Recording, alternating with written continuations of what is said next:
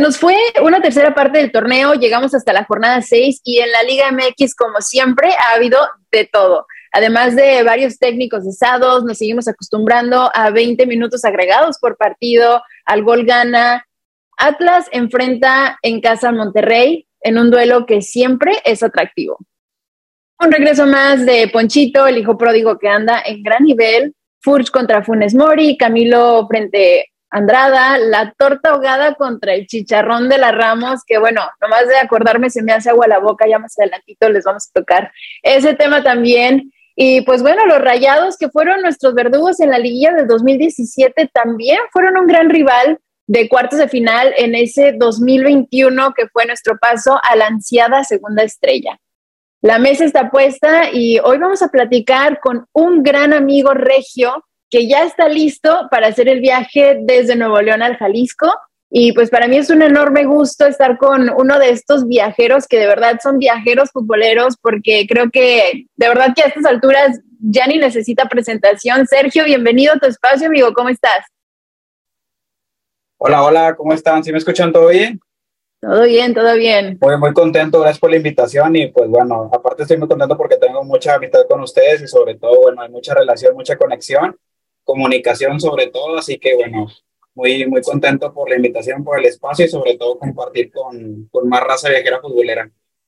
No, hombre, estamos muy emocionados de tenerte aquí en el espacio. Vemos que te pusiste de gala para nosotros también. Entonces, este, pues nada, la verdad es que sabemos que contigo nos podríamos llevar horas y horas hablando de un montón de temas, nos ha tocado coincidir en Monterrey, en Qatar y pues te sobran anécdotas, ¿no? Así que pues vamos a obviar el hecho de que eres rayado de corazón, que puedes presumir conocer prácticamente todas las canchas de México, pero ahora cuéntanos, ¿en qué momento decides Sergio o Checo, para los que somos sus amigos, que va a seguir a Monterrey literalmente a todos lados? ¿Cuándo lo decidí? Eh, sí me acuerdo el momento exacto. El momento exacto fue en un partido del 2003. Eh, estaba en la casa de mi abuelita y estaba viendo el partido y estaba la, la gente rayosa en la cancha de Pachuca. Eh, mi, mamá, mi mamá, al momento de verme viendo el partido, me comentó que por qué yo no lo hacía, si era algo que me gustaba. Entonces de ahí ya me dio permiso. En aquel entonces tenía 12 años pero en realidad me dio permiso como hasta los 14 más o menos, pero ese fue el momento donde cambió ahí todo, todo para siempre. Y ya cuando estaba en segundo de secundaria, cuando tenía 14 años, me dio permiso para ir a la cancha de Aguascalientes del Necaxa. En ese entonces era creo que el primer partido en Aguascalientes.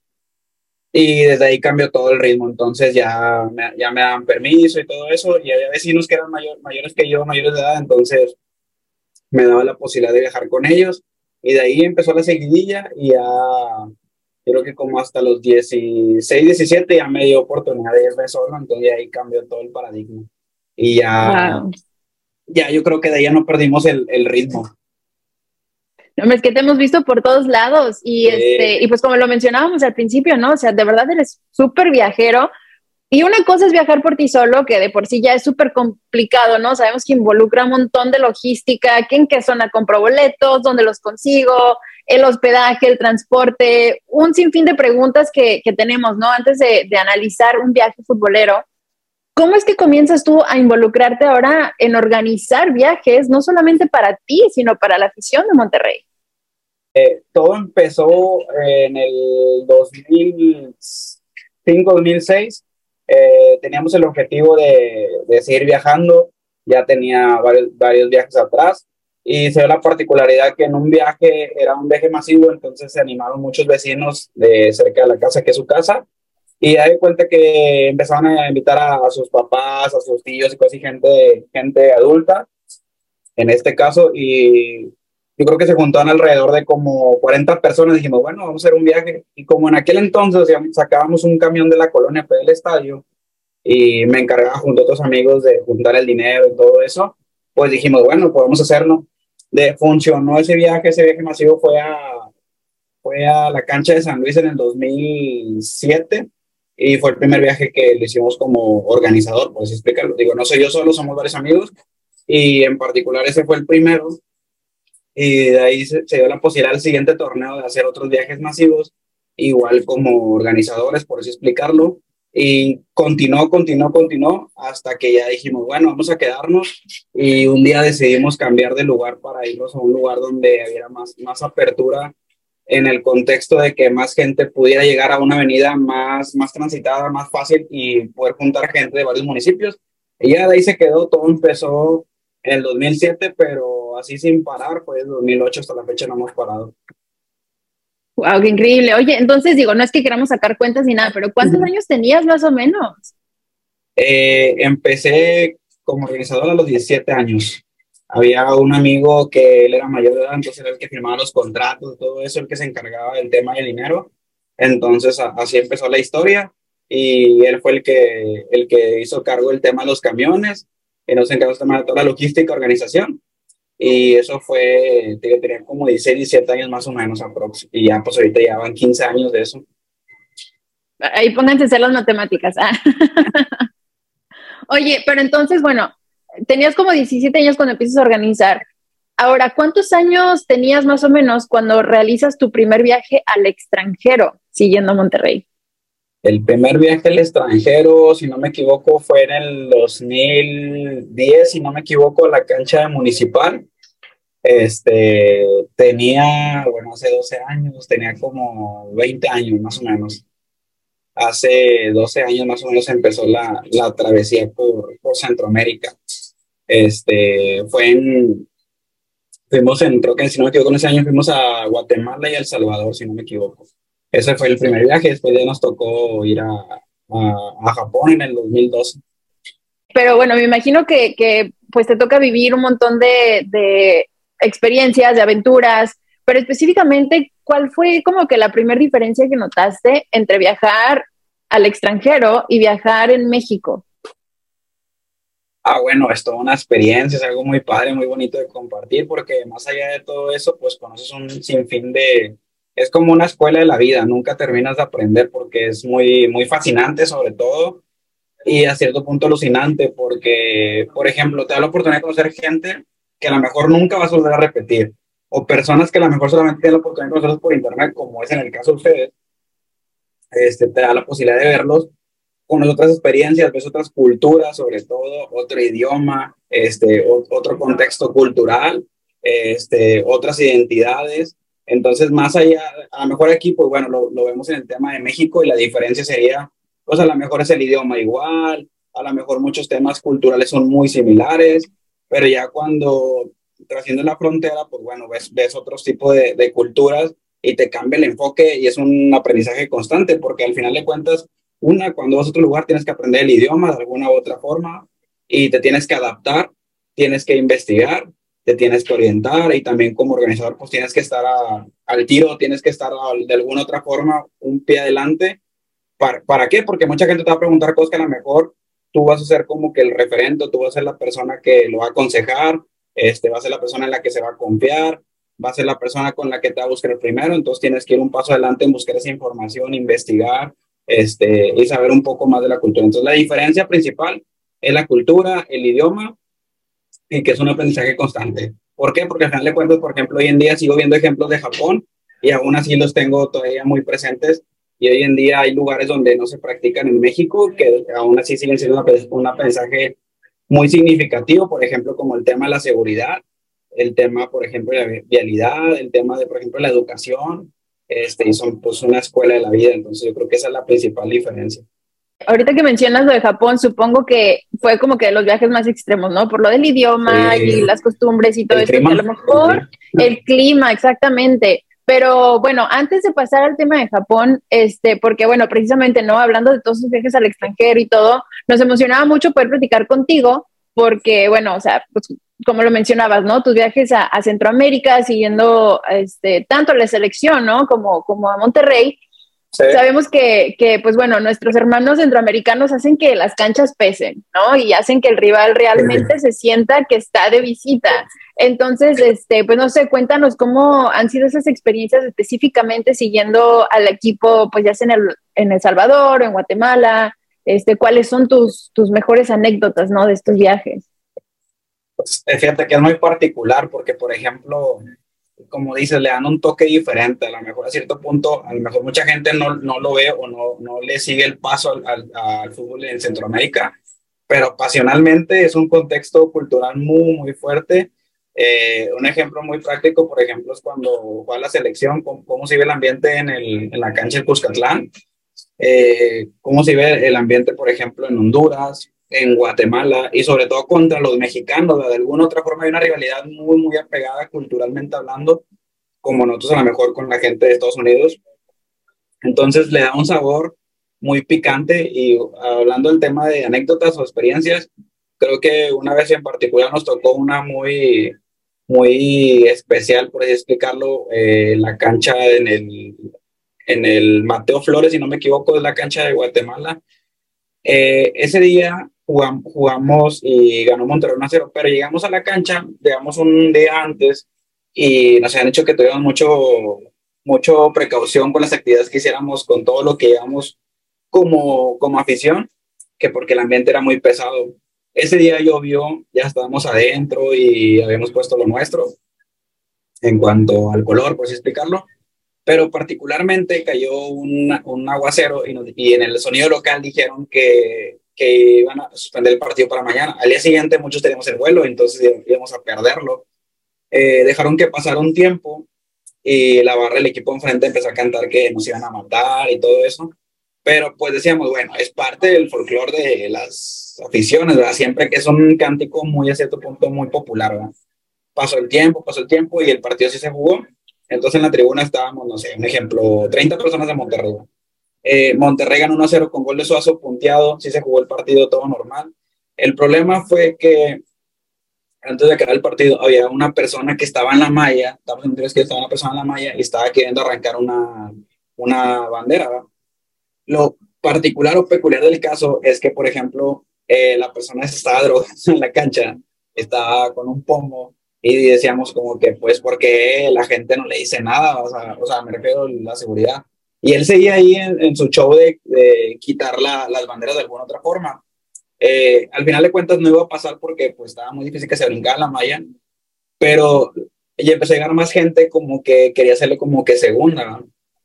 Se acaba el partido y los de la barra salen, salen de inmediato. Yo estaba en una zona de preferente, sale la barra y, da la vuelta al tiro de esquina y empiezan contra el barandal de que lo vamos a matar, lo vamos a matar. Y pues estábamos sacados de onda porque una está lloviendo bien fuerte y dos, porque, por ejemplo, pues obviamente ellos eran locales, ¿verdad?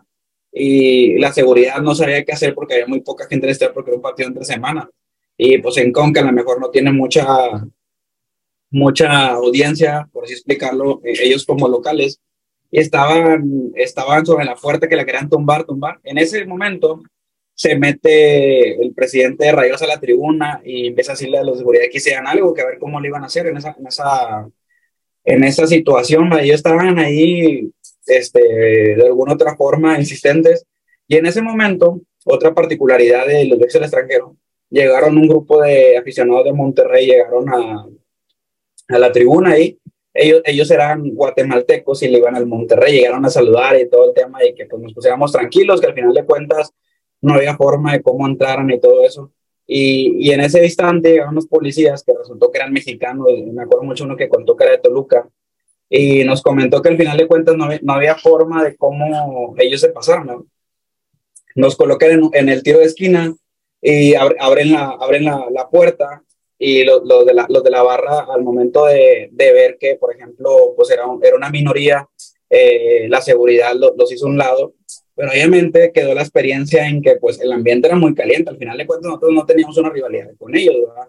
Pero ellos sí no fueron a, no fueron a, no, no la pensaron en ningún momento, este, yo creo que en ningún momento a lo mejor pensaron como que, ah, son poquito, vamos a chingarlo, ¿verdad? Ellos sí iban sobre la idea de buscarnos, pero se dio la casualidad que en ese momento la, la seguridad tenía, tenía como un doble barandal y no había forma y ellos estaban ahí como que con la idea de esperarnos, esperarnos ya hasta el final de que lo, lo sacaron ellos los de seguridad.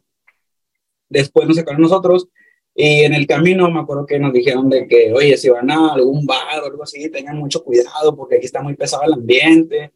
Obviamente, pues como todos, muchas veces no hacemos caso, ya vámonos de cotorreo, así, pero sí está muy pesado el ambiente como, como visitantes, el, el ambiente en cuanto esa noche sí estuvo muy pesado porque ellos iban sobre la idea de alguna otra forma de encontrarnos o toparnos, así, y hicieron hasta lo imposible por, porque diera esa oportunidad, ¿verdad? pero de alguna otra forma no se dio, pero quedó como una anécdota de, bueno, así es como sigue el fútbol en Centroamérica. Y de igual forma eh, tocó en, en, El Salvador, es la misma circunstancia, y es un ambiente donde pues obviamente ellos son muy respetados en sus canchas por lo mismo de cómo viven el fútbol.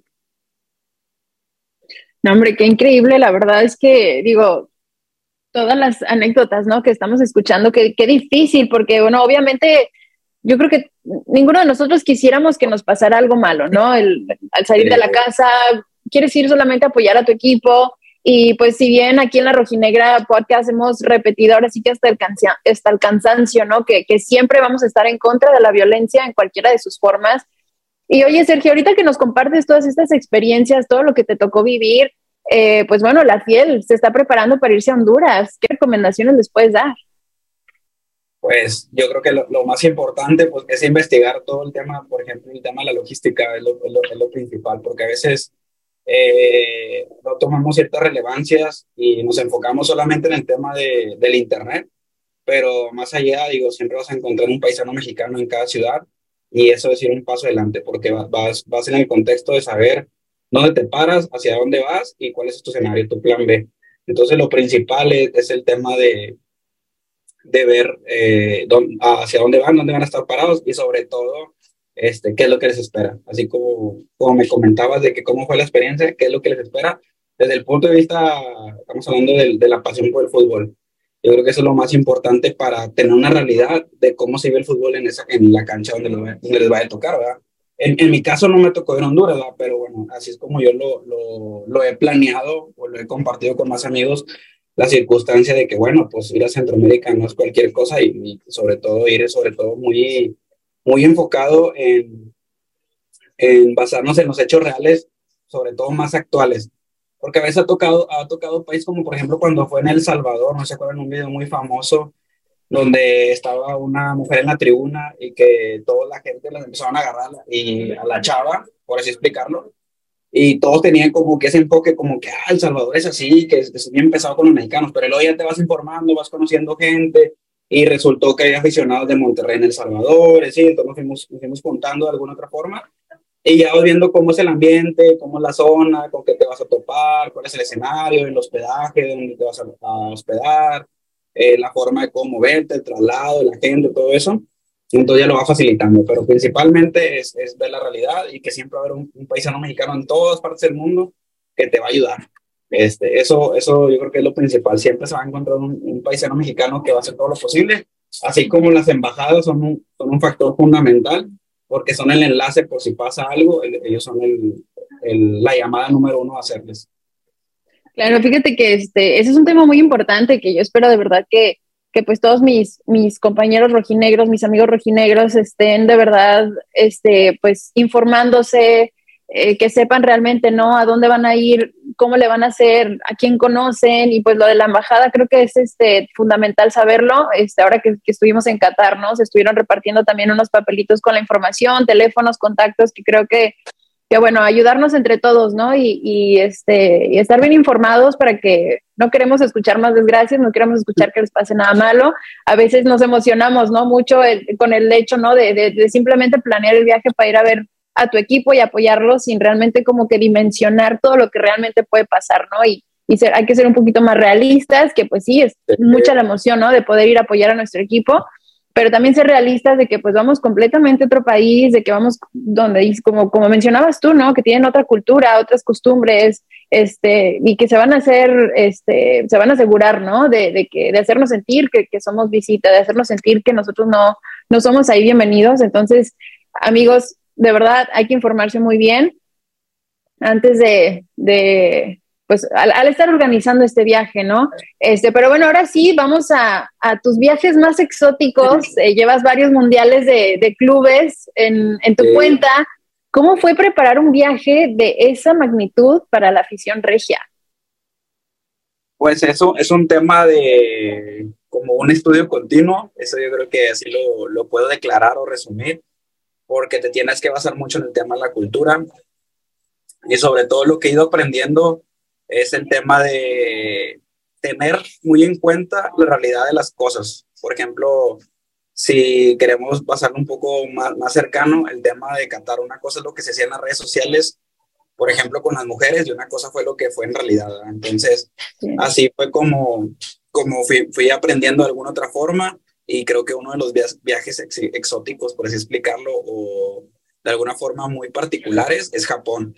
Japón fue hace 11 años y me llevó a, un aprendizaje muy, muy fuerte en un contexto de que ver la, ver la magnitud de lo que representa estar en un país como Japón y sobre todo el poder tener la posibilidad de llevar a, gente y, y, ser, ser un, un, un, ejemplo, por así explicarlo, para que puedas compartir a mejor tips o referencias o, o contextos y sobre todo que compartas la confianza la confianza de que alguien te pueda preguntar si tiene alguna duda y que tú al momento tienes que estar muy actualizado, tienes que estar en un mensaje constante y que te tienes que estar preparando.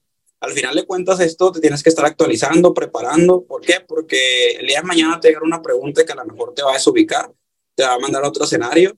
En este caso, ¿a qué voy con esto?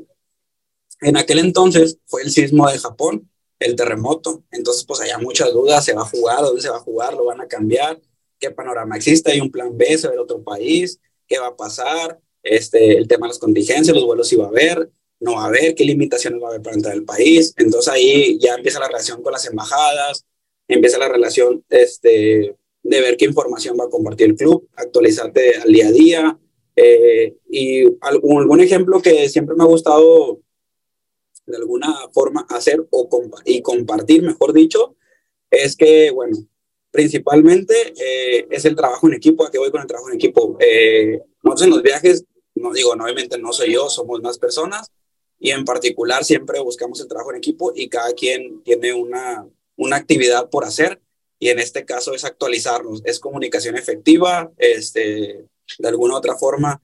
Hay muchas páginas que comparten, como aquí en México, el México Turismo, igual hay páginas en cada país, siempre te vas a encontrar y aparte hay comunidades mexicanos en cada país, entonces ellos te van a ayudar en ese contexto. ¿Por qué? Porque al final de cuentas tú estando allá, tú vas a un partido de fútbol, sí, pero tú ocupas saber qué es lo que se come, cuál es el costo, cómo es la moneda, cómo se maneja, cuánto te cobran por sacar en un cajero, cuál es el transporte, la movilidad, los horarios, todo ese tipo de temas te salvan de muchos contextos, porque a veces te topas gente en el camino que dice, yo hice lo mismo que tú, pero yo me gasté a lo mejor el triple que tú.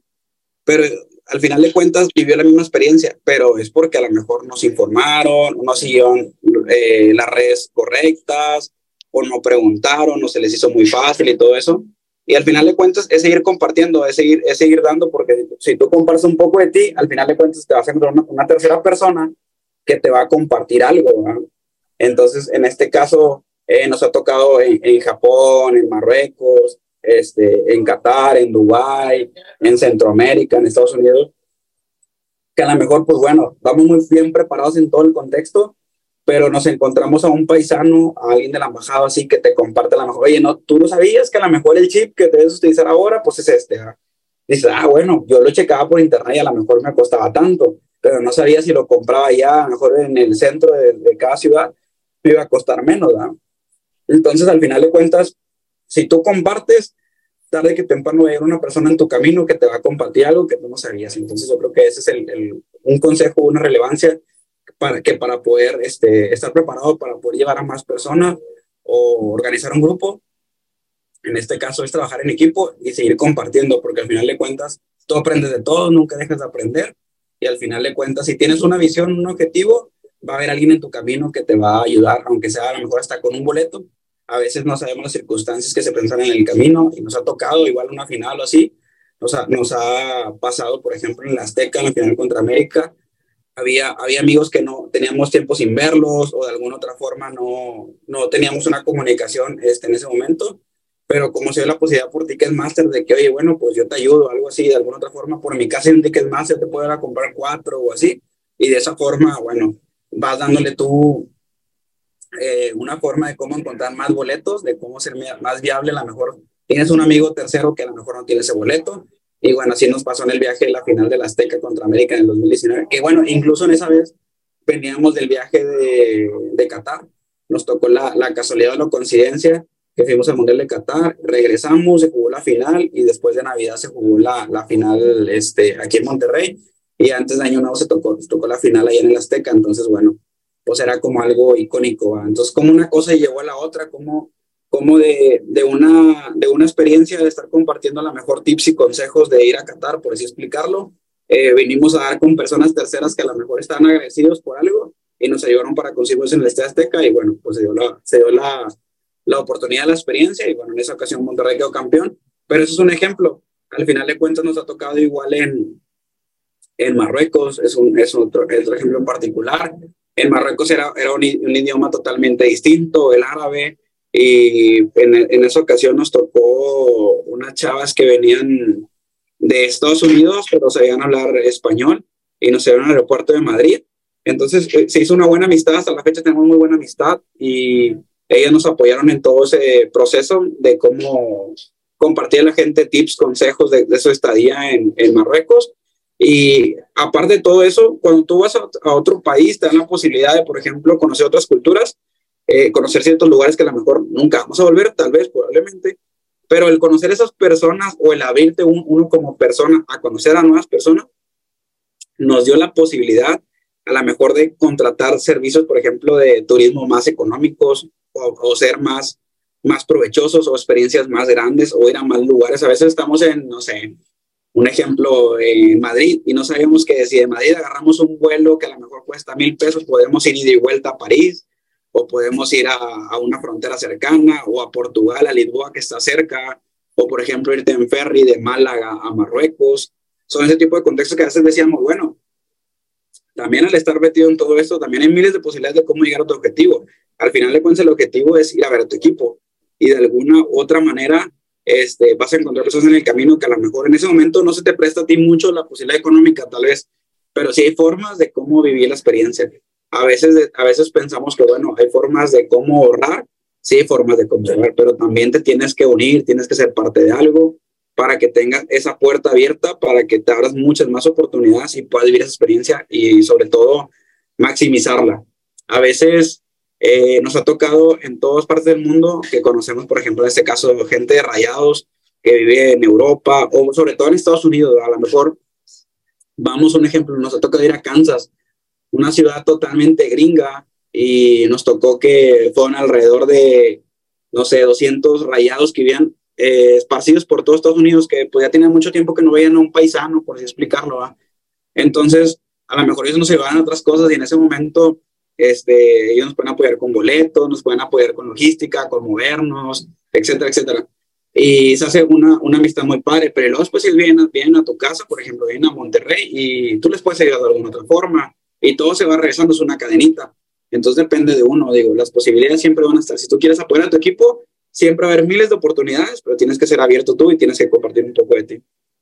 Sí, no, definitivamente estoy de acuerdo contigo. Digo, a mí, yo realmente pues no me ha tocado organizar, viajes ni nada así como tal, pero sí me ha tocado verlo como de primera mano, ¿no? Muy, muy de cerca con, con Paco, por ejemplo, ¿no? Que se pone que, o sea, definitivamente me ha tocado ver que tienen una chambototota, ¿no? Que tienen que estar súper informados y aparte tienen que estar como que siempre al pendiente, ¿no? Porque siempre hay imprevistos y todo, y de una u otra manera, pues sí se sienten al final responsables, ¿no? De toda esta gente que está dependiendo de ustedes, que está confiando en ustedes. Me acuerdo que incluso en una ocasión, este, pues Paco se agarró repartiendo boletos y al final se quedó sin su boleto y tuvo que ir corriendo a conseguir otro, ¿no? Porque, o sea, como que está, o sea, enfocado, o sea, entiendo, ¿no? Que están enfocados y pues primero su gente y que la gente entre al estadio y asegurarse que todos estén bien, que si hay preguntas, que, o sea, literal estarlos como que, el grupo de WhatsApp, ¿no? Y estarlos informando de todo.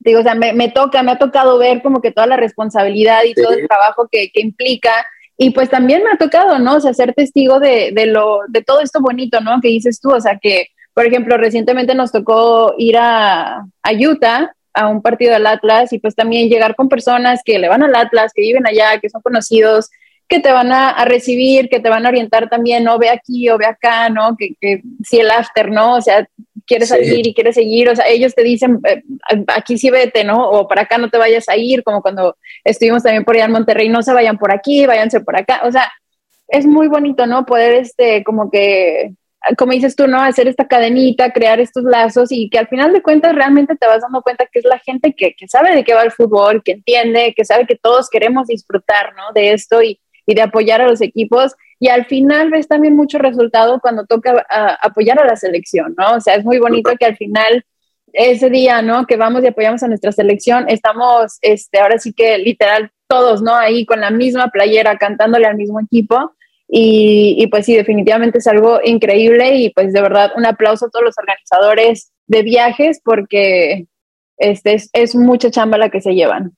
Literal puede ser hasta la pregunta que ustedes nada que ver, pero nosotros, o sea, para nosotros ustedes lo saben todo, ¿no? Y es a donde vamos a ir, es a quien les vamos a preguntar, este, casi casi que hasta dónde está el baño del estadio, ¿no? O sea, vamos a ir con ustedes a preguntarles todo. Entonces, este, Sí, o sea, es de que necesito que me mandes esto y pues te digo, a mí me ha tocado ver, ¿no? Que, que pues están pregunta y pregunta y pregunta y pregunta y a veces tienen que contestar la misma pregunta 20 veces porque les hicieron la misma pregunta y, y pues, o sea, digo, al final de cuentas ustedes también van, ¿no? A, disfrutar de un partido, a disfrutar de esto y, y, y sin embargo están dispuestos a, a cargar, ¿no? Con, con esta responsabilidad y pues nada, de verdad que este, mis, mi admiración y mis respetos para todos los que, los que deciden entrar a, a esta parte de, de la organización de, de, los viajes. Pero este, a ver, ahora cuéntanos, ¿estuviste presente en el partido contra Liverpool? Porque,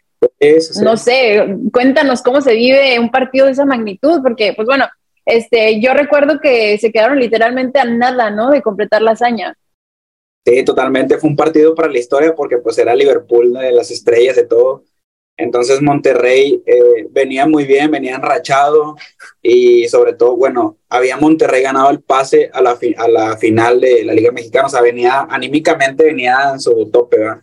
Se dio la posibilidad en ese momento, ganaron, ganaron el primer partido y pues se dio el partido que todos esperaban, o sea, el Liverpool este, en, bueno, en ese caso en particular, de hecho, me ha tocado la experiencia de, ir a ver a Liverpool ganar la Champions contra Tottenham en Madrid y me tocó verlo nuevamente ya como rival de Monterrey ese mismo año. Este, entonces fue algo muy, muy padre. Eh, digo, tanto para todo el rey en general, tanto en mi, eh, experiencia en particular, porque me tocaba, me acaba de verlo ese mismo año, pero ya como se da ese partido, que de hecho, bueno, fue en un estadio mundialista, que fue en el Califa, y era, era los primeros partidos del Califa, la inauguración, y Monterrey estaba en su máximo, de hecho había también un pique en las bancas, de hecho con Mohamed y Klopp, este, ahí se decían de todo por explicar, a lo mejor se entendían ni madre, pero bueno, ellos estaban en, su rol como entrenadores, y uno como aficionado lo estaba viendo al máximo en el contexto de que la afición, pues, eh, al, al, principio cuando fue el gol de Funes Mori de volada, pues se dio el arranque emocional de que nos lo podemos lograr. O sea, de que no es imposible, de que Monterrey está jugando el tú por tú, de que Monterrey estaba ataque, ataque. Eh, Pavón se aventó varios disparos que eran muy imposibles a cierto punto. ¿ah? Y Monterrey y se, que, se quedó a nada. Monterrey, la afición estaba sumamente eh, en su tope emocional y anímico del contexto apoyando de aliento.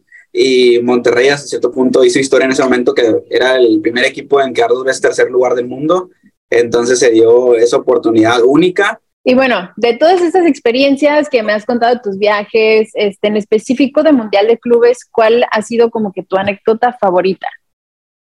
Mi anécdota favorita, yo creo que pues vivir la, vivir la pasión de apoyar a tu equipo que aparte represente de tu país, creo que eso es como que un doble valor agregado, porque al, al final vive la experiencia siempre en cada partido de apoyar a tu equipo, pero ya cuando te toca cantar el himno, esas cuestiones, creo que te da como una adrenalina muy, muy así como muy valiosa, como que te ponen la piel chinita y a cierto punto, digo, en su momento a todos nos tocará, digo, creo que es una experiencia muy bonita por compartir, porque creo que la verdad es que me tocó el escuchar el himno, la bandera, que salgan, eh, te pone piel chinita y lloras.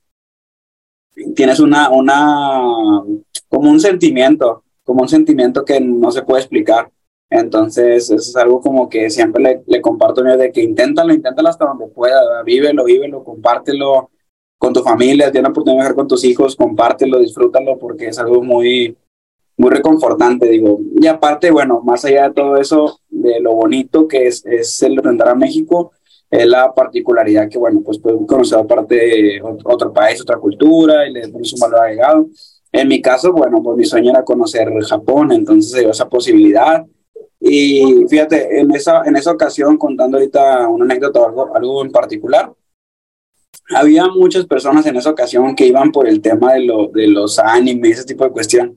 Digo, a mí, pues no es como que algo así como que me llame la atención a full, pero me pongo en su lugar y es como que les tocó dos pasiones en un mismo viaje, en un mismo mundialito, ¿verdad?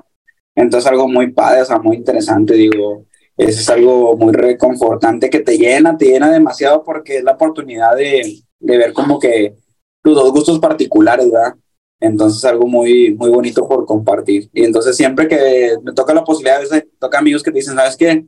Oye, pues que no puedo, es que a lo mejor tengo que pedir un préstamo o algo así, pero digo, inténtalo, no te vas a arrepentir porque creo que el día de mañana vas a tener miles de experiencias que contar, pero sobre todo se va a quedar acá en, en tu corazón de todo lo que viviste, todo lo que intentaste y que al final de cuentas son cosas que nunca se van a olvidar. A veces, a veces no es necesaria una foto, a veces todo se queda en el corazón, se queda en, la memoria, ¿verdad?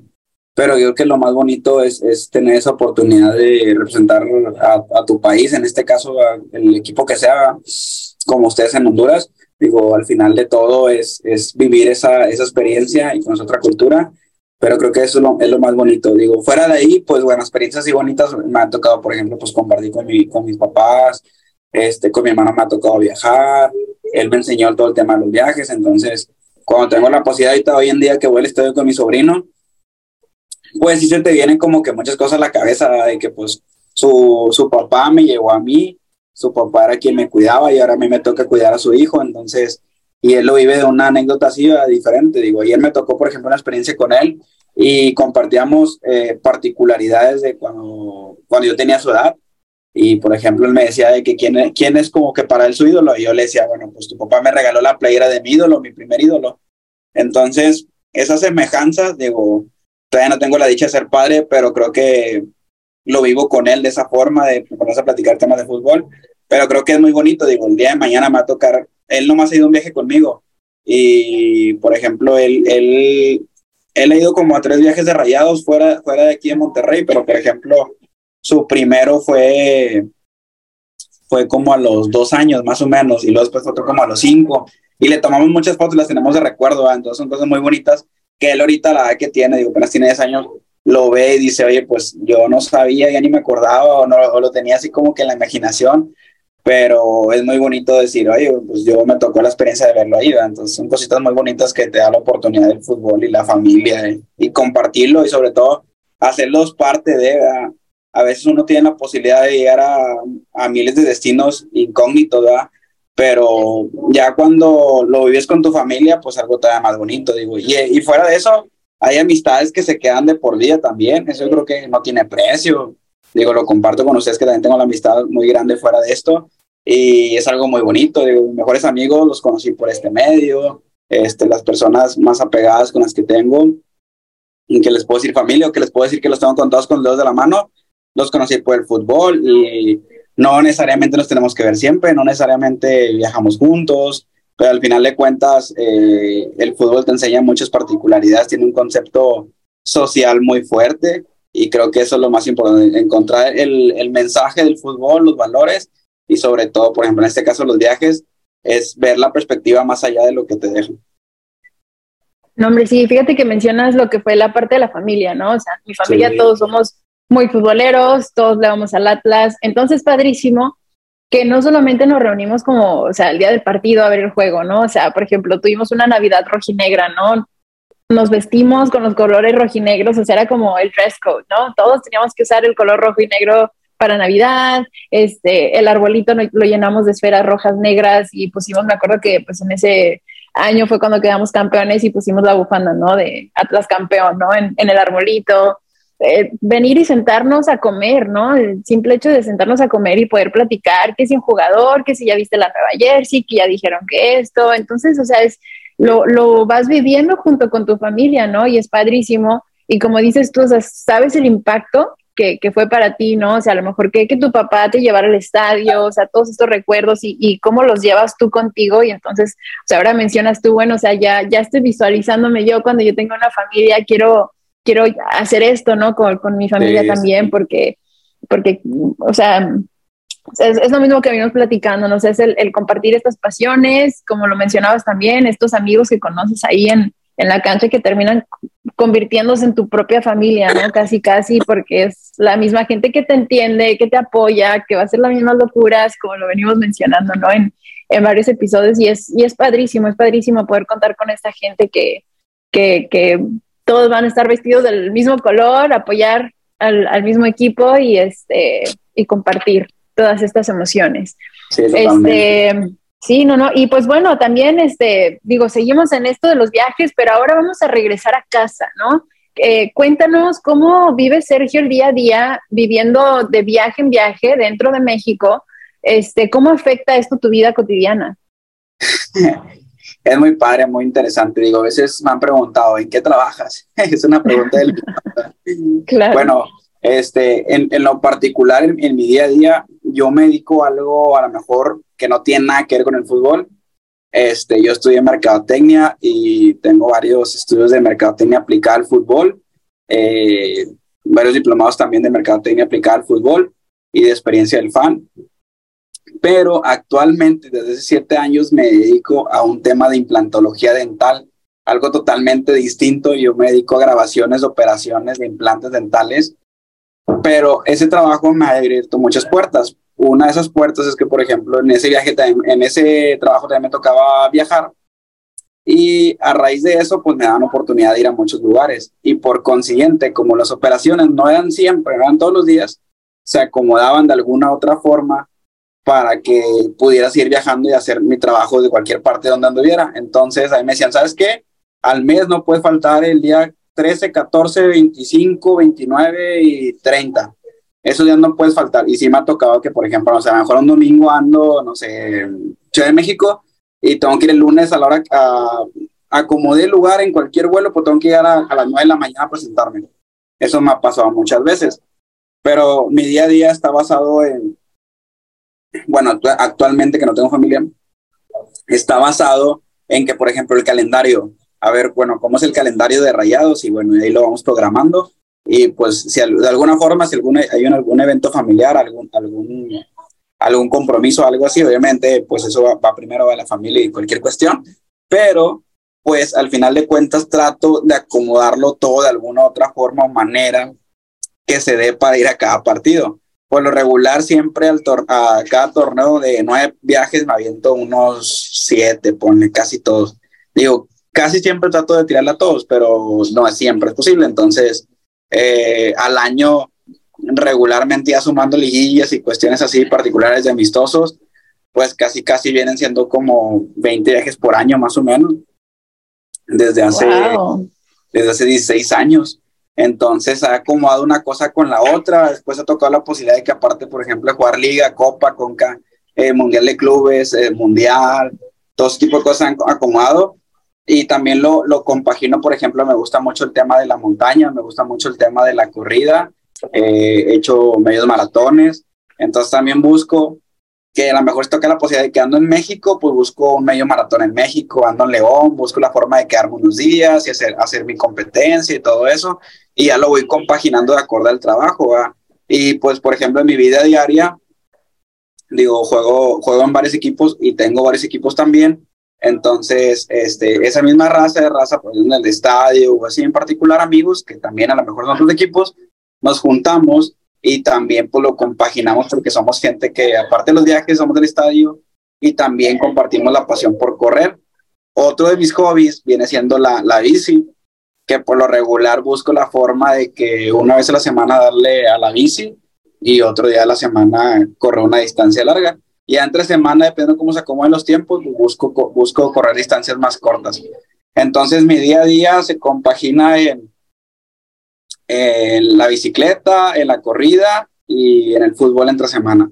Y ya vemos la forma de que a veces pues toca viajar entre semana a veces toca este, irnos antes, o por ejemplo cuando es un viaje con avión a Tijuana, o toca la posibilidad, por ejemplo, ¿sabes qué? Tijuana vete a San Diego, a Los Ángeles, o viceversa, vas si vas a, a, no sé, Austin, a San Antonio, a Houston, de que bueno, y ahí lo puedes acomodar con Dallas o algo así.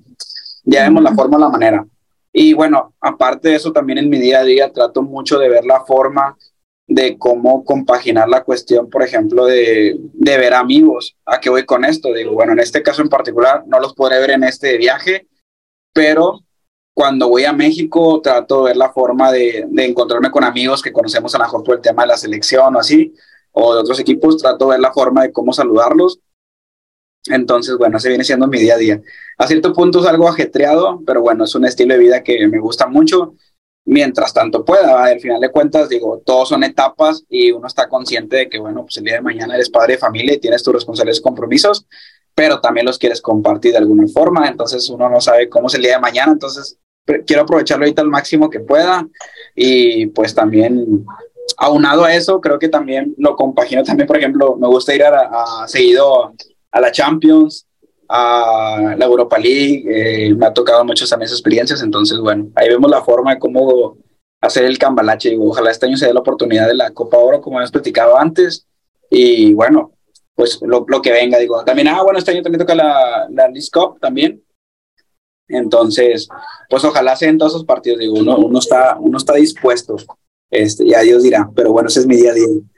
No, hombre, que tú, tú sí que te pones así de que a planear todo, ¿no? Partido, turistear, comer, hacer ejercicio, este, un poquito de todo, no, hombre, qué, qué padrísimo.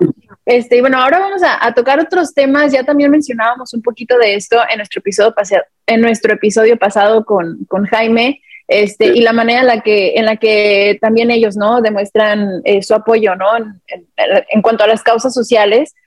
Eh, habíamos hablado un poquito también contigo, ¿no? Este, o sea, lo vuelvo a mencionar, ¿no? En este espacio somos de la creencia que el fútbol y las causas sociales tienen que ir de la mano. Así es de que cuéntanos un poquito de qué hacen Sergio y sus amigos del Monterrey para crear un impacto en la sociedad a través del fútbol.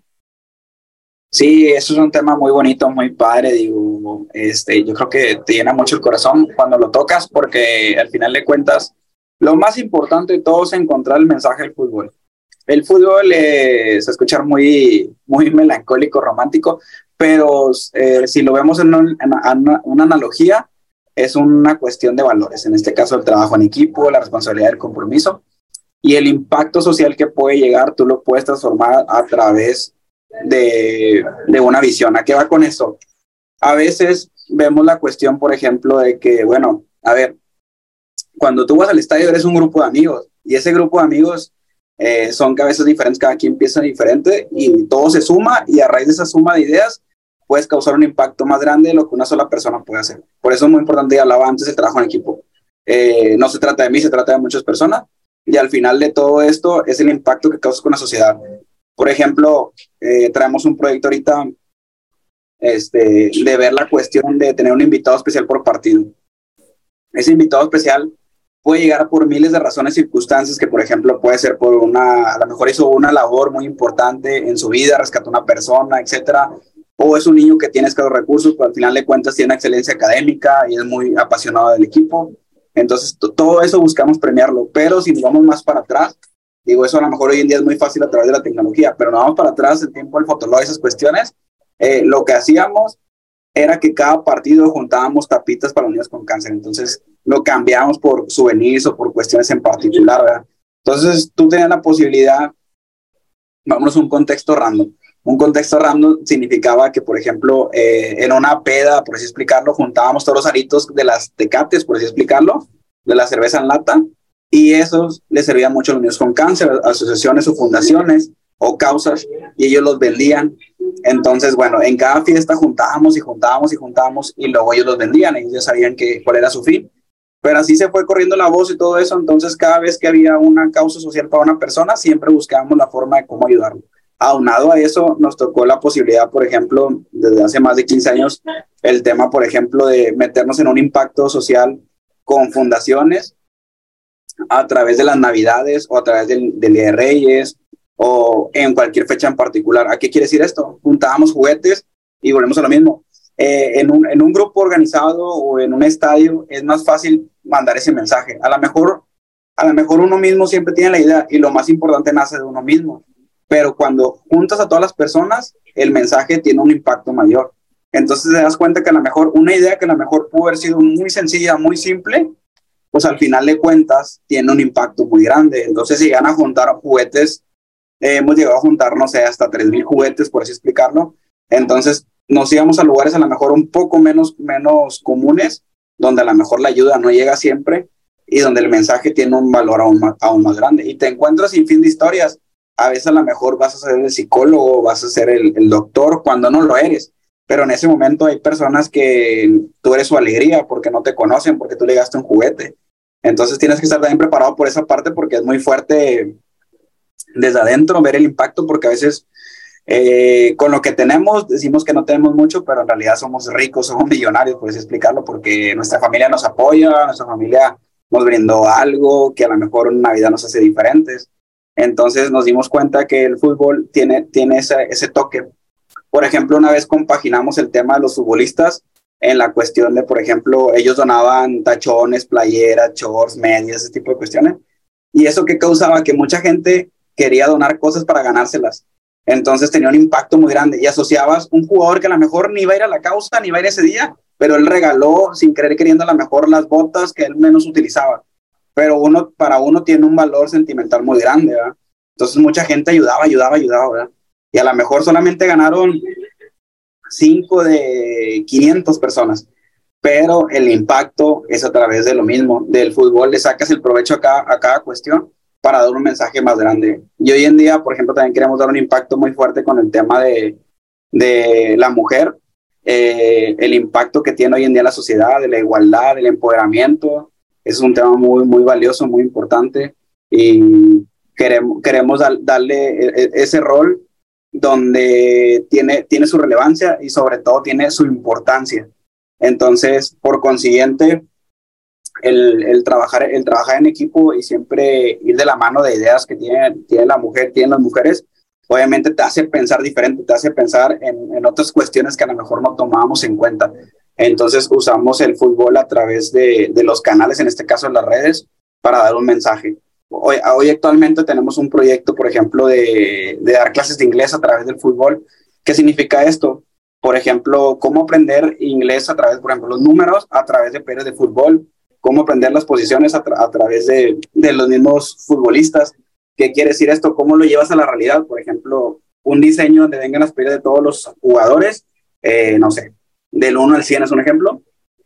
Y a lo mejor es muy común que a lo mejor un niño no se quiera aprender el inglés, no tenga el tiempo o a lo mejor no le ponga la relevancia, pero a lo mejor ese niño tiene una pasión muy grande por el fútbol y, y el niño lo ve de una, de, una, de una forma donde a lo mejor él comúnmente se dice el defensa, el medio, el goleador, el entrenador, el coach. Entonces todas esas palabras las asociamos de un, rasgo al inglés, de alguna forma al inglés de forma creativa, donde tú como papá a la hora de usar las redes sociales ya tienes una forma de cómo enseñarle a tu hijo tu pasión, a lo mejor el grupo con el que te juntas y a través de eso enseñarles el inglés. Entonces damos ese proyecto en, colaboración y creo que eso nos va a llevar a cosas muy padres, muy, muy, muy de impacto social, tanto para causas que a lo mejor tienen un, un contexto de ayudar, tanto en el contexto de educación, tanto en el contexto de igualdad.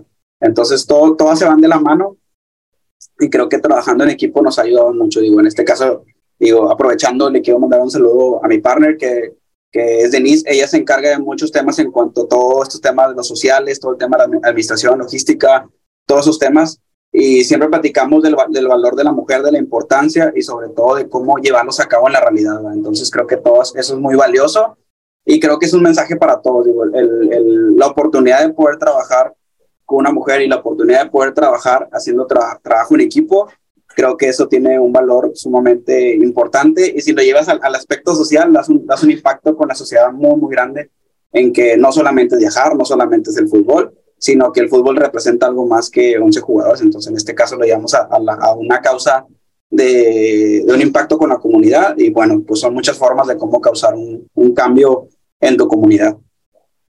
Hombre, pues muchas felicidades por, por todo este movimiento que están haciendo eh, qué bonito, ¿no? Que, se organicen y que se preparen y que se informen no solamente para hacer los viajes, como decías tú, al, fútbol y que solamente sea el fútbol, sino que también seguir, ¿no? Este, el, compartiendo, el fomentando, el apoyando todas estas causas eh, y que pues sigamos unidos, ¿no? Apoyando y pues también qué bonito que, que pues le den ese valor a la mujer, ¿no? Que, que pues sigue la lucha, sigue la lucha, este, por ahí cada vez pues vamos siendo un poquito más escuchadas y, qué bonito que, puedan apoyar ese tipo de cosas, ¿no? Y este, de verdad, muchas felicidades. Ahí también vamos a estar pendiente de todo lo que están haciendo y pues ya saben que cuentan también con, el equipo de la Rojinegra para, para cualquier cosita que, se ofrezca por allá. Muchas gracias, muchas gracias. Claro que sí. Bueno, ahora vamos a hablar un poquito de, de Monterrey, porque pues sabemos que es una ciudad muy diversa, muy colorida, este, y si no me lo creen, pues ya tomen la, película de Ya no estoy aquí como referencia, ¿no? Eh, cuéntanos un poquito de, cómo es la vida en los barrios de la capital de Nuevo León, cómo es que un lugar como la famosa Indepe se ganó el lugar en las pantallas grandes de todo el planeta. Sí, eso es una, es una, una película que tuvo una relevancia muy importante hace poco aquí en, Nuevo León y a nivel mundial, a nivel global se habló en todo el mundo de, de la película y bueno, muestra un poco cómo, cómo se vive este, en, en ciertos barrios muy, muy conocidos de, de, Nuevo León y que refleja de alguna forma el cómo, cómo se vivía hasta cierto punto la realidad o la actualidad eh, en el día a día, eh, en el regio, en, en esas colonias y que también se vive en otros puntos de la, de la ciudad. Digo, no quiere decir que siga siendo así siempre, ni quiere decir que, que, es en todos lados de la misma forma, pero eso obviamente sí refleja o, o compartió un mensaje de cómo, se, de cómo se vivía y sobre todo, bueno, también de un impacto como sociedad en el contexto de, por ejemplo, eh, en el tema cultural, en el tema, por ejemplo, de la música, en cómo, cómo se vive.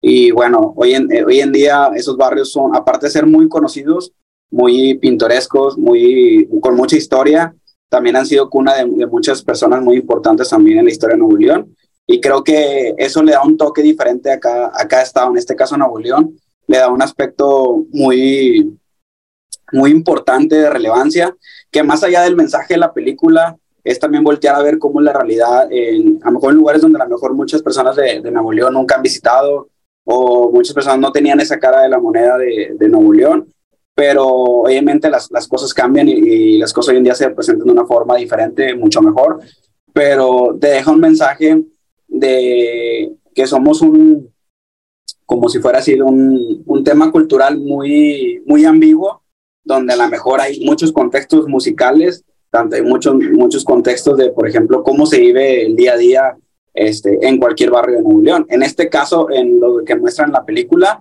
Digo, es, es, algo muy padre porque, por ejemplo, por ejemplo, de ahí eh, viene Celso Piña, por explicarlo. Este, si se busca, por ejemplo, en YouTube vienen muchos, muchas particularidades de su casa, del museo, ese tipo. Es más o menos ahí por la misma zona. Eh, hay una zona, de hecho, por ese mismo grabación, donde está toda pintada eh, de muchos colores y representan varias, varios dibujos y se ve desde la, desde la avenida muy, muy grande a nivel, a nivel, por ejemplo, si pones un, este, una fotografía panorámica, o sea, es una toma aérea, se ve todo eh, de colores, cosa que antes no se tenía, o sea, a lo mejor antes no estaba pintado de esa forma, pero le da, le da una alegría, le, da, le da el reflejo de, de, del tema multicultural que te representa un barrio como tal. Entonces creo que es algo muy bonito en el contexto de que también eh, podemos todos este, vivir esas experiencias. Al final de cuentas, eh, mucha gente a nivel mundial preguntó por, por la película y preguntó el cómo se vivía, el cómo era, el qué tan cierto era. Pues sí, todo, todo eso es en realidad, todo eso se vivió. Digo, hoy en día es diferente, pero te mete en el mapa a lo mejor de muchas personas que a lo mejor a, nivel global, no sé, por ejemplo, preguntaban en Japón, eh, me tocó que preguntaban de Marruecos, cómo se vivía, y es algo muy padre, porque al final de cuentas ellos quieren venir acá a conocerlo, quieren ver cómo es ese contexto, eh, quién vive su experiencia, cómo se vive allá, este, y, como todo, en cada barrio hay algo muy peculiar, por ejemplo, no sé, el mural de tal persona, por ejemplo, en este caso la casa es el Sopiña, el museo es el Sopiña, este, cierto restaurante del barrio, eh, murales, también se vive la pasión, también hay, hay zonas muy marcadas de Tigres, zonas muy marcadas de Monterrey.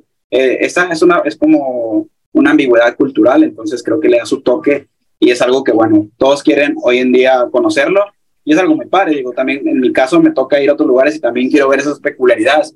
A lo mejor no son las más comunes o no son las más famosas, pero en realidad tienen mucha historia. Al final de cuentas, este, es cuna, por ejemplo, en el tema de la música eh, colombiana o en, el tema de varios géneros eh, musicales de Nuevo León, es cuna, entonces a veces no lo sabemos, pero visitamos, por ejemplo, visitas Nuevo León y a lo mejor no sabe de dónde viene esa música, pero bueno, eso es un contexto a donde te lleva el, el conocer otras partes de, de donde eres y también que otras personas cuando vengan lo puedan conocer y sobre todo lo, lo puedan experimentar.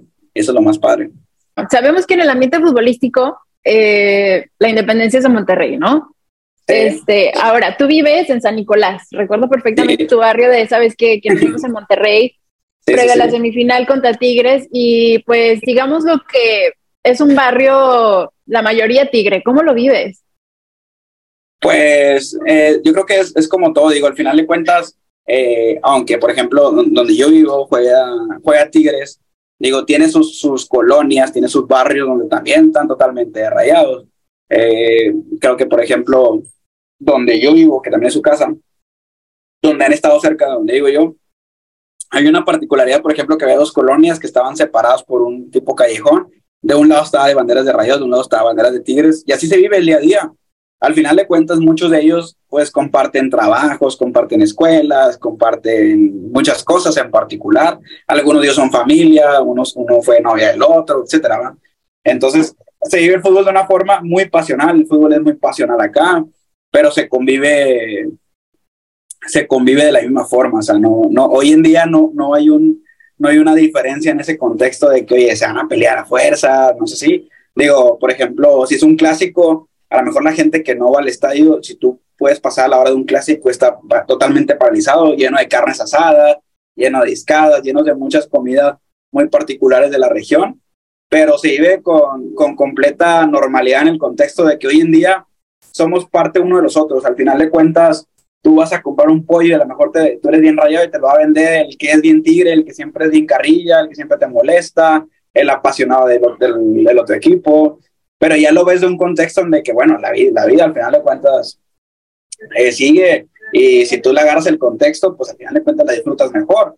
Eh, no, no gana nada con engancharte, al final, al final de todo, el día de mañana eh, van a compartir un trabajo, una familia, entonces, pues es bonito porque, por ejemplo, pues tú ves cómo se ven las banderas, los murales, así, y le da un toque, le da un toque a la colonia donde eres y le, le da como que ese sentido de pertenencia, de identidad.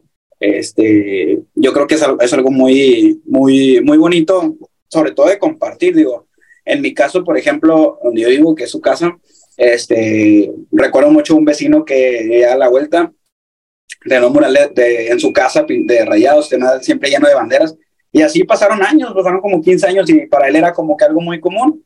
Entonces, pues tú si tú te parabas en el centro de la cancha de la, de la mitad de la colonia, tú veías hacia los techos y se veían esas banderas, entonces era como que algo muy común, como que ver siempre las banderas arriba de los techos. Y cruzabas el otro lado de la avenida y estaba igual, pero de tigres. Entonces, pues ya nos acostumbramos y cada quien pues le quería dar como que su toque de que no, pues acá está más colorido, acá está más pintado, así.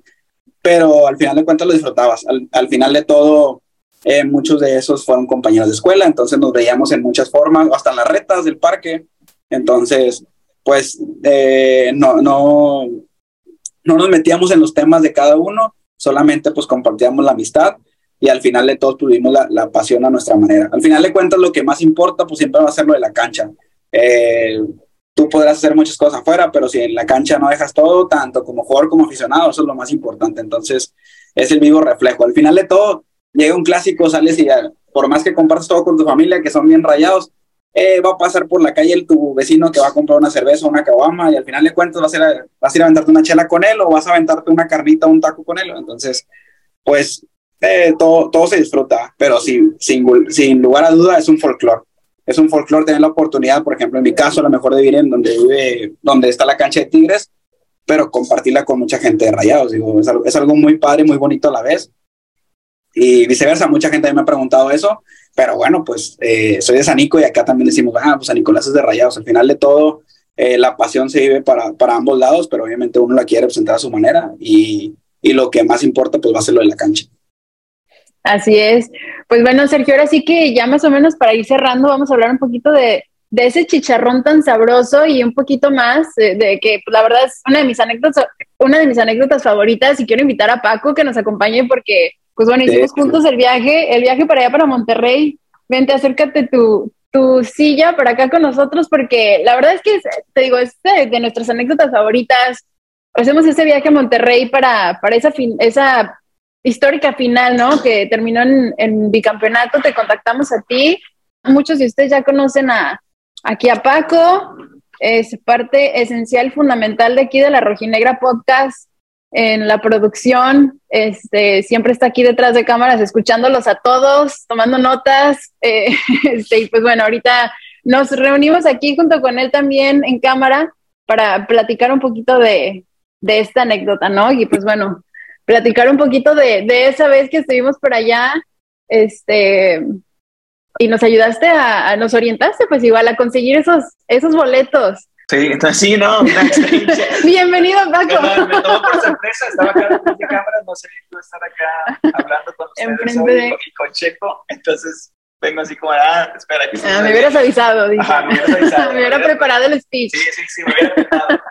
Pero sí, o sea, fue una experiencia muy, muy, muy particular viajar a la cancha de Tigres, que, que siempre es, es, es retador, ¿no? Para cualquier aficionado de visita. Y como tú lo mencionabas hace rato, ¿no? O sea, uno siempre busca, o sea, a quién conozco en esa ciudad para poder ir un paso adelante. En este caso, pues tú eras el conocido. Y recuerdo que nos orientaste desde dónde encontrar chicharrón de las Ramos, o sea, dónde comer, hasta por qué calles entrar al estadio, por qué calles salir, cómo conseguir el boletaje, cómo conseguir el boletaje para nuestros amigos, porque no solo íbamos nosotros, íbamos a un, un buen grupo de, de, aficionados atlistas. Y la verdad es que yo sí lo digo hasta el día de hoy. Si no hubiera sido por Checo, difícilmente hubiera salido tan bien esa noche como salió. ¿no? Yo, es más, yo creo que Checo fue el que causó que, que le hicieran el penal a Aldo Rocha en el último minuto, casi, casi, ¿no? Pero sí, siempre vamos a estar agradecidos en el sentido con toda esa experiencia. Sí, no, a mí siempre me, siempre me ha gustado ser un buen anfitrión en ese contexto porque al final de cuentas es una cadenita, digo, el día de mañana nos toca cualquier escenario, puedes ir a cualquier cancha del mundo y como les compartía, siempre va a haber un mexicano que te va a ayudar, en este caso siempre va a haber un aficionado a otro equipo que tienes alguna amistad, algún, algún contexto que te une y te va a ayudar y te abre muchas posibilidades. En este caso, el, el que, el que pueda venir a Monterrey, que tenga la posibilidad de conocer tanto cómo sigue el fútbol, tanto cómo se come, creo que te vas a una experiencia más completa. Digo, hasta la unamos, por ejemplo, ahorita que platicamos de conocer ciertos lugares, como por ejemplo la Independencia o otros lugares en particular de la ciudad, creo que todo eso te da una experiencia distinta de cómo disfrutar una ciudad. Y ya vas, ya vas conociendo el contexto cultural, sobre todo, de cómo se vive la realidad. Porque, por ejemplo, vamos a, a meternos un, un, ejemplo muy rápido que les quiero comentar. Mucha gente piensa que vienen acá y, por ejemplo, todos, todos comen cabrito. No, es que cabrito, no sé qué el cabrito no lo comemos todo, ni tampoco no es tan común, entonces por eso es bueno como, como lo que comentan en Chicharrón, que hoy en día hasta se ven en el estadio. Hasta se te hizo la boca. a nosotros también. Ah, por eso lo metieron ya al, estadio, es como un, un, como un consejo cultural gastronómico para el estadio, para maximizar la experiencia, ¿verdad? En cada estadio siempre hay una particularidad, como me platicabas, me, me compartían el tema de la torta ahogada, por ejemplo, en Guadalajara Acá es el contexto, por ejemplo, de la carne asada, de la disca, del charrón de la Ramos. Y hoy en día, por ejemplo, ya venden charrón en los estadios. Entonces ya es como que el contexto de ir con tu, en este caso como tipo si fuera como un cono con chicharrón, entonces ya, ya es un contexto de que, pues una experiencia totalmente regia.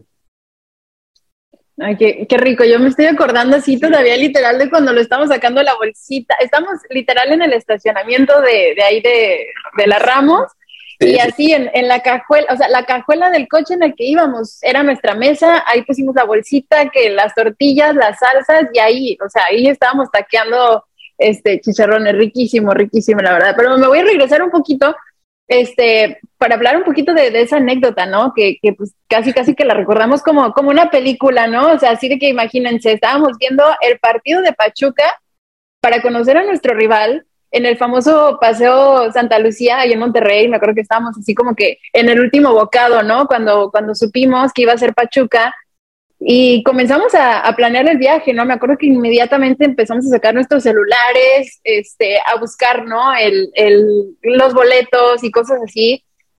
No podíamos comprar los boletos, estábamos teniendo mucho problema y de repente me acuerdo que llegaste tú muy tranquilo, muy quitado de la pena, creo que nos viste cara de angustia y este, y pues bueno, lo que iba a ser así como que un encuentro tranquilo de amigos y ya terminó siendo toda una locura, ¿no? Toda una odisea. Toda una odisea, así es. Estaba que eran como las 10, 11 de la noche, más o menos. Llovió. Llegaste. exactamente. Cayó la peor tormenta en la historia de Monterrey. Es más, la única tormenta que ha caído en la historia de Monterrey que haya sido, porque cuando llegamos estaba haciendo un calor sí, tremendo sí, sí, claro. y, sola todo lo que daba. Estábamos, llegamos justo en medio de esta crisis que no, no llovía desde hace no sé cuánto en Monterrey, justo ese día decidió caer un diluvio y, pues sí, o sea, fue una, toda una odisea eh, en la que Checo nos ayudó a, conseguir los boletos. O sea, ya no solo nos habías echado la mano a conseguir los boletos para el partido de Tigres, sino que resulta que los boletos para el Estadio de Jalisco también nos los estabas consiguiendo tú. Y es que, pues, me acuerdo porque ninguna de nuestras tarjetas pasaba, ¿no? O sea, que, era como que el, problema, o sea, yo me acuerdo que sacamos que hasta la de mi mamá, así de que, mami, pásame tu tarjeta porque no pasan las mías, tú también, y estábamos viendo, no, no sé cuántas tarjetas intentamos, o sea, nosotros, ninguna pasaba y tú así súper quitado de la pena, que además cabe mencionar que si bien ya nos seguíamos en redes sociales, antes más o menos nos conocíamos un poco, era la primera vez que nos conocíamos en persona. Y tú así, o sea, con toda la confianza del mundo y súper quitado de la pena, dijiste, pues aquí está mi tarjeta, cálenle con esta, ¿no? Y, y fue padrísimo, me acuerdo que salimos corriendo, pues porque pues íbamos a... ir de Checo. íbamos a ir de Checo. Con la deuda. Me acuerdo que salimos corriendo en el diluvio ese que decimos, llegamos a un cajero y no servía el cajero, ¿te acuerdas? Llegamos al primer cajero y no, y aparte, pues así nos tocó caminar como que dos, dos tres cuadras, un buen pedacito, o sea, con esta lluvia, eh, por ahí más o menos, por ahí voy a estarles poniendo imágenes a la una de la mañana. Este, llegamos al primer cajero, no servían nuestras tarjetas para poder sacar el efectivo y pagártelo a ti, lo que tú ya habías pagado por, por nuestros boletos, que no solamente eran nuestros boletos, o sea, eran de masas de nuestros amigos, de mi familia, o sea, básicamente tú terminaste pagando todos los boletos de mi familia. Y este, y, la verdad es que, bueno, terminamos en otro cajero, caminamos que como otras dos cuadras. En medio de Monterrey, loco, a las 3 de la mañana, ya no sé ni qué hora era de la madrugada para ese entonces. Este, y pues nada, sí, hay, hay, mucho material, creo, de esa noche, varios videos que, que, tomamos ahí con el amigo Checo. Eh, pero fue una experiencia muy, muy bonita, pues, de saber, o sea, estoy con un amigo, como lo dice Ivette, ¿no? Que, que, si bien nos había unido el fútbol, nos había unido la selección, pues nunca nos habíamos visto en persona, ¿no? Más allá de redes sociales y que tú o sea, no dudas, tenía un segundo así, ah, mira, aquí toda mi tarjeta. Y que no solo, o sea, nos agotamos lo que ya tenías disponible en la tarjeta. Pues como, oye, necesitamos ir a meterle más dinero. Todavía no te pagamos, pero ya necesitamos que tengas más dinero porque nos sigue haciendo falta para nuestros amigos, para la familia de Libet. Y que tú, como si nada, ah, pues claro, vamos caminando al cajero, oye, pero este no sirvió, ah, vamos al otro. Y yo recuerdo que nos dieron las dos o tres de la mañana. Sí, era muy tarde y, y estamos ahí paraditos, nada. Bueno, estabas tú ahí paradito nomás esperando que te diéramos el dinero, ¿no? Y nosotros una tarjeta, otra tarjeta en el cajero sacando un dinero y, y fue increíble. La verdad es que estamos muy agradecidos contigo. Son, son anécdotas que, que compartimos constantemente entre nosotros que nos, que nos acordamos y las volvemos a platicar, las volvemos a revivir. De repente se, se mencionan en algunos de los episodios o con nuestros amigos, ¿no? Este, eh, todas estas odiseas que tenemos que pasar y la verdad es que sin duda alguna esa fue este, una muy especial para nosotros. Eh, que desde un principio, ¿no? O sea, como mencionaba Paco hace rato, ¿no? Que desde un principio nos dijiste, entran por este lado al estadio, se salen por acá, hacen esto, si quieren salir después se van a tal lugar. Este, nos informaste absolutamente de todo y, y la verdad es que te lo agradecemos infinitamente y esperemos que algún día podamos devolverte ese favor de alguna manera. Sí, nos dijiste hasta los hot dogs que teníamos que cenar. Sí, es cierto. ¿Cómo llamaban los hot dogs? Barrio, barrio. Los de barrio antiguo. Ajá. Sí, sí, sí. nos fuimos hasta los hot dogs, o sea, hicimos todo el ritual así como Sergio nos dijo, así de se van al barrio antiguo, se van al café iguanas, hacen esto, hacen lo otro, o sea, fue toda una experiencia que tuvimos que seguir al pie de la letra con los consejos de, de Checo. Y recuerdo que nos dijiste, cuando salgan no caminen hacia este lado, caminan hacia el otro, que no sé qué, que no sé cuántos, hasta siguen caminando hacia allá, van a estar seguros. Recuerdo que fue muy chistoso, el lo ha mencionado en varios episodios, porque supuestamente nosotros salimos del estadio, nos ponemos esas chamarras, todo este rollo, porque éramos los únicos tres loquitos del Atlas caminando en San Nicolás a las 10 de la noche después de haber eliminado a Tigres, ¿no? O sea que con todo lo que implicaba. Eh, fue, fue, un partido de muchas emociones. muchas emociones. Y, y, nosotros acá, según pasando por Civiles, y la gente pasaba y nos pitaba, ¡eh, qué chingas manos de edad! No sé, cosas así, ¿no? De que todos nos reconocían y que éramos los únicos tres güeyes civiles en serio. Todos, todos, la Nicolás estaba de amarillo menos nosotros esa noche, ¿no? Pero sí, fue una experiencia muy, muy buena, muy, muy grata, que afortunadamente nos pudimos llevar la victoria, porque si no, seguramente pues no estaríamos platicando de esto ahorita. Y, que nos condujo al bicampeonato, pero como lo dijo Oliver, nunca vamos a olvidar que, nos hiciste el favor ahí con nuestros boletos, con nuestros amigos. Y, y, y, que además ha sido la coincidencia, ¿no? Porque tú ibas llegando, o sea, nos íbamos a tomar ahí un vinito tranquilo en, en Santa Lucía y terminó en, ni siquiera platicamos, ¿no? O sea, estuviste nada más siguiéndonos toda la noche ayudándonos con el tema de los boletos y las tarjetas, entonces te lo agradecemos. Sí. Ah, acá tienen su casa, ya saben que pueden contar conmigo. Igual si tienen alguna recomendación, después alguien quiere venir para acá, con toda confianza, este siempre conocieron a mi papá, mi papá siempre ha sido muy abierto en ese contexto, entonces bueno, en mi caso se han quedado infinidad de personas de todas partes del mundo, entonces bueno, de alguna otra forma buscamos siempre recompensar experiencias que la vida nos ha dado. Y bueno, en este caso, así como me tocó con ustedes, me ha tocado con personas en otro lado del mundo totalmente distintas sin conocerlos. Me he quedado en otras casas a dormir, entonces bueno, siempre buscamos de alguna forma regresar a esa cadenita. Sí, así es. Es lo bonito que nos deja el fútbol, ¿no? Totalmente. Checo, ¿algo más que te gustaría compartir? Este es tu espacio. ¿Algo más que, que quisieras compartir con, con toda la gente?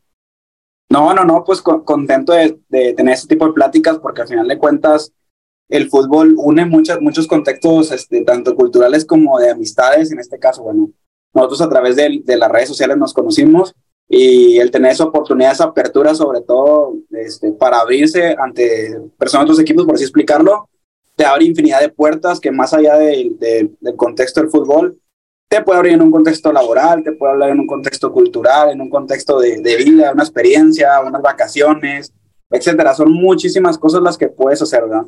Entonces siempre he tenido esa apertura y es un, creo que es un consejo que comparto como viajero y sobre todo como futbolero, que disfruten el fútbol de esa forma, de verle todas sus virtudes que tiene, que al final de cuentas todo se regresa y son experiencias que nunca se olvidan. Pues este, de verdad que muchas gracias por habernos acompañado aquí en este espacio. Nos gustó mucho escucharte, escuchar tus anécdotas. Pero antes de cerrar, tenemos una dinámica y le voy a dar los honores aquí a Paco que te la explique, oh, no. que nos está acompañando. Sí, no, no. Pues mira, ahí te va la dinámica, Checo. Está bien sí. fácil. Este, si la tienes al marcador del encuentro, vas a obtener tres puntos. Si la tienes a quién anotará los goles, obtienes un punto extra. Y al finalizar la temporada regular vamos a rifar un regalo sorpresa de la Negra Podcast entre los invitados que hayan empatado, empatado con el puntaje más alto. Así que... Ay, te caes, te caes. Sí, Ahí está. Pero dinos, ¿cuál es tu pronóstico? O sea, nosotros sabemos que va a ganar el Atlas, pero si tú te quieres arriesgar a dar otro pronóstico, es bienvenido. Ah, eh, eh, 2-1. 2-1 con gol de uno de Ponchito y uno de Rodrigo. ¿Y los del Atlas? del Atlas? La ley de. ¿Eh? ¿Y gol del Atlas? Sí. Eh, Quiñones. Ah, bueno. Ok. Muy bien. Muy bien. Ahorita lo vamos a anotar, Anotar. en nuestro récord. Vamos a compartir también este, un videito con, de cómo vamos hasta ahorita con los invitados. Este, ¿quién fue este Jaime, no? Que casi, casi latina Casi todo, latina casi latina la jornada pasada. Eh, Felipe le atinó los goles, aquí le Ah, anotaron sí. los goles del Atlas, pero no el marcador, pero sí es. no anotaron los goles. Está pero- cerrado, está cerrado el, el- la competencia, así es. Pero bueno, Checo, otra vez, muchísimas gracias este, por haber estado aquí con nosotros. Y, y pues nada, compártenos ahora ya tus, tus redes sociales para que todos nuestros amigos te acompañen en todas estas aventuras y en todos estos múltiples viajes que haces por todo el mundo. Pues me llamo, me pueden seguir como Sergio Food MX en Facebook, en Twitter, en Instagram, en TikTok, en YouTube, entonces me llamo igual. Este, y pues bueno, casi siempre comparto puras cosillas que tienen que ver con viajes del contexto del fútbol, cómo relacionarlo con la vida. Entonces eso es como que lo que más me gusta. Excelente. De todas maneras, también te vamos a etiquetar en los videos, vamos a dejar tus ligas por ahí para que también sea más fácil para nuestros seguidores este, que te sigan. Y pues bueno, chicos, yo soy Oliver Rubalcaba. Yo soy Paco Rubén. y esto es la Rojinegra Podcast. No olviden también seguirme en mis redes sociales como arroba guion bajo, Oliver guion bajo. Perfecto. También me pueden seguir como Paco guion bajo Rubén RB. Ahí está. Muchas gracias. Nos vemos, chicos. Bye. Esto es La Rojinegra Podcast.